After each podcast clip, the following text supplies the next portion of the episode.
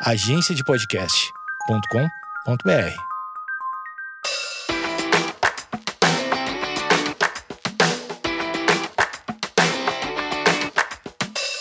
Olá, gente. Meu nome é Amanda Costa, eu sou otorrinolaringologista e esse é o meu 18º podcast, Nariz, Ouvido, Garganta e Algo a Mais. Hoje é um mês muito especial e nós vamos falar sobre sororidade, empoderamento e as nossas escolhas, em homenagem ao Outubro Rosa.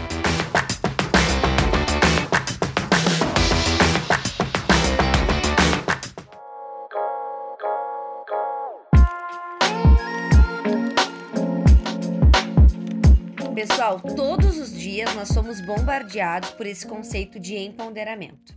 Eu fui procurar no dicionário como boa nerd, fui dar uma olhada no que, que realmente significa empoderamento. E eu vi que era conceder ou conseguir mais poder e tornar-se ainda mais poderoso. Ai, mas não era essa a definição que eu estava procurando.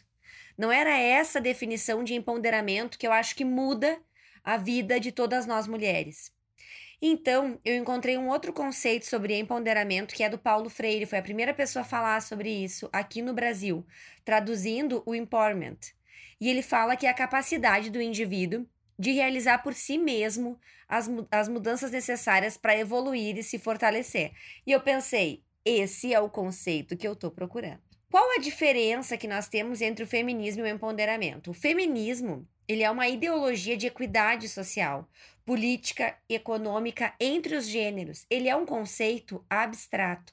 O empoderamento, ele é um conceito concreto. São ações que fortalecem o poder social, dão poder social às mulheres e promovem a equidade. Na verdade, não é que eles dão poder às mulheres. Na verdade, as mulheres, por meio de ações, conseguem se empoderar e mudar a sua realidade e a realidade do local onde elas vivem.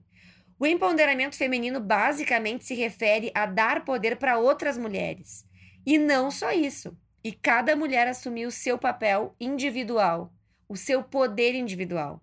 E com isso a gente tem um crescimento e um fortalecimento do papel de toda a nossa sociedade. Na verdade, eu escolhi esse tema porque o Outubro Rosa, ele sempre mexe comigo. É um momento que a gente fala muito sobre a saúde da mulher de uma maneira mais ampla, muito além do câncer de mama. E é um momento que nos nossos consultórios também a gente atende muitas mulheres. É um mês onde as mulheres vão mais consultar. E é um momento que a gente escuta tantas histórias, a gente vivencia tantas realidades femininas que a gente precisa falar mais sobre isso. Eu fui buscar o principal conceito sobre empoderamento feminino. E eu encontrei uma palavra, gente, que eu nunca tinha utilizado sororidade. Sororidade nada mais é do que a fraternidade que nós temos entre os homens com as mulheres. Fraternidade ela, é ela é um adjetivo masculino e a sororidade é um adjetivo feminino. A sororidade ela vai contra esse mito de que as mulheres não podem ser amigas. A sororidade ela fala entre harmonia entre as mulheres. A sororidade fala em união entre as irmãs. E essa palavra não existe oficialmente na nossa língua. A visão machista sobre as relações das mulheres e entre nós mesmas, ela é tão forte, mas tão forte, que ela alcança até mesmo o nosso idioma. Todos nós já ouvimos a palavra fraternidade, que é a união entre irmãos. Mas poucas de nós sabem que a versão feminina dessa palavra é sororidade. Essa sociedade com supremacia mais masculina ela tem estratégias importantíssimas de manter nós mulheres competindo o tempo inteiro entre nós. Por exemplo, padrões de beleza inatingíveis, onde a gente está sempre disputando qual é a mais bonita, qual é a mais magra, qual é a mais gostosa. Crenças de que o objetivo da nossa vida é casar, ter um homem, ter um lar, o que coloca culpa em traições nas próprias mulheres e perceber a percepção de que as mulheres são nossas inimigas essenciais. Então a sororidade, ela vem com esse conceito para acabar com essa sensação que nós temos de que outras mulheres são nossas inimigas. A sororidade, ela vai contra a inveja feminina, ela vai contra a competição e ela vai contra o excesso de julgamento que nós temos. Estava refletindo sobre isso e a inveja feminina ela permeia as nossas relações. Sim, inveja feminina, exatamente. A gente tem inveja. aquela colega que é bonita, que é legal, que é bem sucedida, que tem o cabelo bom, né? Aquela colega que tá sempre bem, nem chulé aquela colega tem. Isso desperta inveja nas mulheres. Infelizmente, nós temos que combater esse conceito que vem vindo de gerações e gerações de que as mulheres são nossas inimigas. E isso está dentro do conceito competição. Nós, mulheres, nós somos competitivas. Nós estamos competindo por espaço, mas principalmente dentro da sociedade, como rivais. Nós não nos apoiamos, nós não temos tanta empatia por outras mulheres. E isso atrapalha com a nossa sororidade. É impossível ter sororidade com excesso de julgamento. Nós estamos sempre julgando nossas iguais. Fulana voltou a trabalhar muito cedo após ter um bebê. Fulana não voltou ainda a trabalhar após ter um bebê. E a gente pensa, ah, os homens também fazem isso? Não. Os homens não fazem tantos julgamentos como nós fazemos. E principalmente nós fazemos julgamento sobre as escolhas femininas e nós fazemos julgamento sobre a forma como a gente se posiciona na sociedade, sobre a roupa que a gente usa, sobre a maneira da gente se comunicar, sobre como a nossa colega, a nossa amiga, a nossa irmã, mulher, está vivendo a sua vida. E isso, pessoal, a gente tem que combater. Tem uma, uma historinha que foi uma, uma paciente que me contou no consultório que eu achei muito interessante, que retrata bem o pensamento da maior parte da sociedade. Tu coloca 100 mulheres em um resort presas, 100 mulheres, tá? Que nunca se conhecem, presas no resort, num local apertadinho assim mas com todas as refeições, bebida, lugar legal. Ao final de uma semana, essas mulheres saem dessa sala assim, machucadas, brigadas, contando traições. Horrível. Tu tira os homens dessa mesma sala após uma semana, eles dizem assim, ó, por favor, fecha a porta que a gente está conversando e o papo é de homem. Estão rindo, eles estão bebendo, eles já interagiram, já fizeram amizade, já são amigos de infância. Por que isso, pessoal? Por que, que a gente tem essa competitividade feminina tão acentuada? Por que, que a gente não encara com empatia as pessoas que passam pelos mesmos problemas que nós? As mulheres, elas passam pela mesma violência social que a gente passa, pelos mesmos assédios morais, passa pelo mesmo drama da maternidade, passa pelas mesmas dúvidas existenciais. Por que, que nós não somos mais solidárias com pessoas como nós? Então, em resumo da ópera, esse conceito de sororidade ele vem falar muito sobre isso. Por que nós somos desunidas? Por que muitas vezes competitivas? Por que, que os homens são encarados no ambiente de trabalho como camaradas e bons amigos e nós como, como invejosas e competitivas? No trabalho, gente, isso a gente vê muito. No trabalho, o homem ele é o quê? Rígido. E a mulher é o quê? Mandona. Se o homem cobra muito dos seus colaboradores, o que, que ele é? Exigente. E a mulher é o quê? Histérica ou outros adjetivos piores que a gente já ouviu.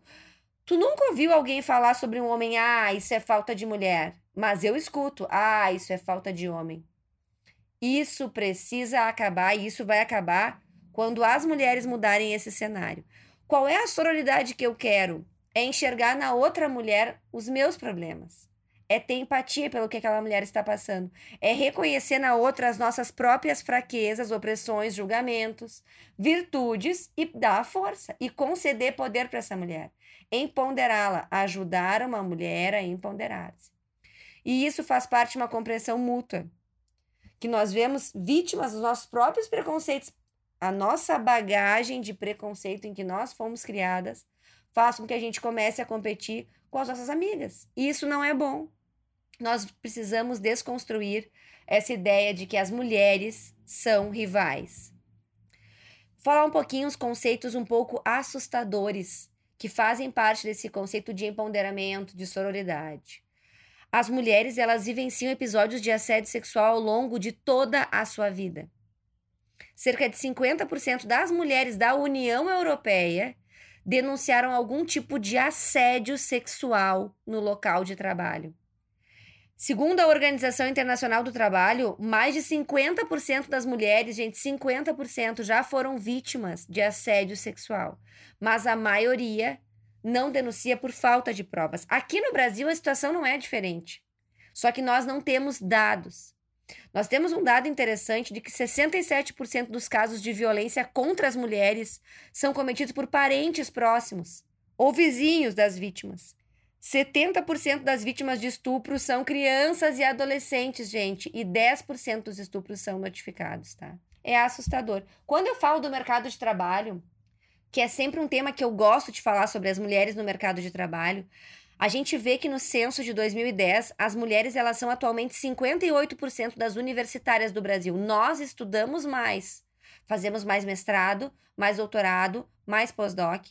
Entretanto, apenas 2% dos presidentes das 250 maiores empresas brasileiras são mulheres. Eu sou empresária, eu tenho uma empresa. Eu faço parte de uma minoria das empresas que tem uma mulher no comando dessa empresa. E eu comecei a pensar sobre isso. Comecei a reavaliar os meus cargos, o meu conselho administrativo. E eu percebi que eu não tenho nenhuma mulher no meu conselho administrativo. E isso tem que mudar. Por que, que eu não tenho mulheres dentro do meu conselho?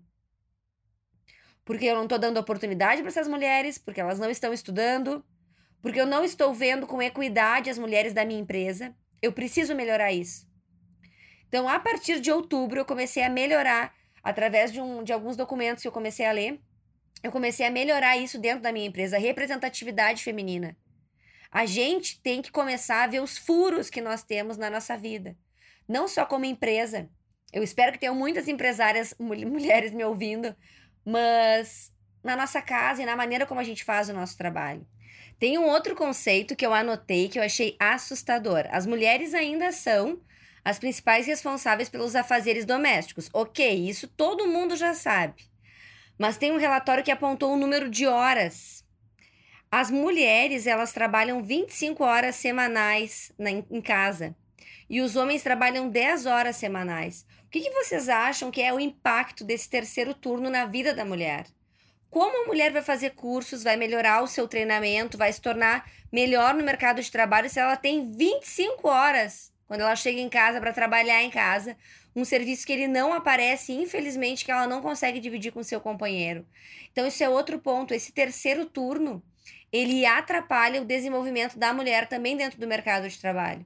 O ideal seria que a gente conseguisse melhorar essas, essas, essas horas, fazer uma divisão um pouco melhor, mais igualitária com, com os homens, né? Então, ponto principal quando a gente fala de empoderamento e sororidade, para mim, é o ponto de nós nos apoiarmos, de termos mais empatia pelas mulheres que estão vivendo no mesmo mundo que nós, passando pelas mesmas dificuldades, e nós reavaliarmos as nossas próprias escolhas dentro desse cenário. Que escolhas? As escolhas que a gente faz com a nossa família, com o nosso trabalho e dentro da sociedade. Na nossa família, como nós estamos educando os nossos filhos? Será que a gente está educando esses filhos uh, de maneira que a mulher tenha um papel importante? Ou será que a gente educa os nossos filhos como se nós fôssemos empregadas, empregadas do lar? Qual é a mensagem que a gente está passando para essas pessoas que vão viver nesse mundo? Será que a gente fala do nosso papel? Será que a gente ensina o respeito às mulheres, para os nossos filhos? E deixa esse alerta. E o fator do tempo, o tempo efetivo que a gente passa com essas crianças em casa. Será que a gente não chega em casa exausta, para colocar mil afazeres em dia, a gente não passa tempo necessário com os nossos filhos? Quando eu falo no trabalho, a questão de vestir a camiseta da nossa empresa e de acreditar naquela causa. Tem várias empresas que eu não vestiria a camiseta e eu aconselho que vocês façam essa reflexão. Será que a minha empresa tem a ver comigo? Será que eu vestiria essa camiseta com orgulho? Porque isso também fala sobre o nosso trabalho.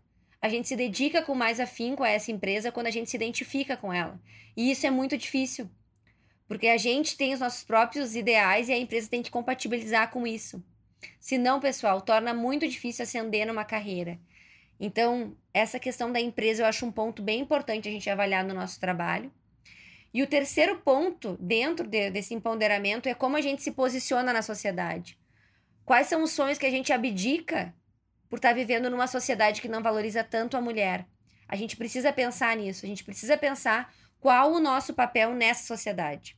Eu tenho, eu tenho algumas frases que eu sempre penso na minha vida, que eu fui aprendendo aos poucos e cada uma é de alguma fase, né? A primeira fase é não me enquadre, que eu acho muito importante nós termos isso em mente a gente não tem que se enquadrar num modelo pré-pronto de mulher. A gente é o nosso próprio papel de mulher, único. Então, eu sou médica, eu sou torrinolaringologista, eu sou empresária, eu sou mulher, eu sou esposa, eu tenho uma família, então a gente não precisa se enquadrar. Ah, não, eu sou só empresária. Não. Tu vai fazer tudo o que tu quiser, tudo nesse mundo de possibilidades que tá aí. Minha segunda frase é: eu faço escolhas. Se eu não estou bem onde eu, onde eu estou trabalhando, eu com certeza vou mudar, eu vou fazer alguns ajustes. Eu não tenho medo de mudança dentro do trabalho. E a minha terceira frase é que eu digo não. E eu convido a quem está me ouvindo a fazer, mulheres e homens, a fazer esse treinamento de dizer não. Não, eu não tenho condições de entregar esse trabalho uh, em 12 horas. Esse trabalho ele demanda aí 48 horas. Eu não vou conseguir, eu preciso de mais tempo. Eu digo não quando eu estou numa situação humilhante ou numa situação que, que eu não me sinto confortável com alguma proposta absurda. Eu digo não. Então, essas três frases, elas me fizeram uma pessoa melhor e eu deixo para vocês pensarem também. Não me enquadro, eu faço escolhas e eu digo não. E esse tema, ele é infinito. Eu poderia falar muito sobre empoderamento e muito sobre sororidade, que são temas que eu estou estudando agora e eu adoro. Mas eu deixo aberto para vocês me mandarem dúvidas, sugestões, recadinhos lá no Amanda Costa Torrino. Brigadão e até o próximo podcast.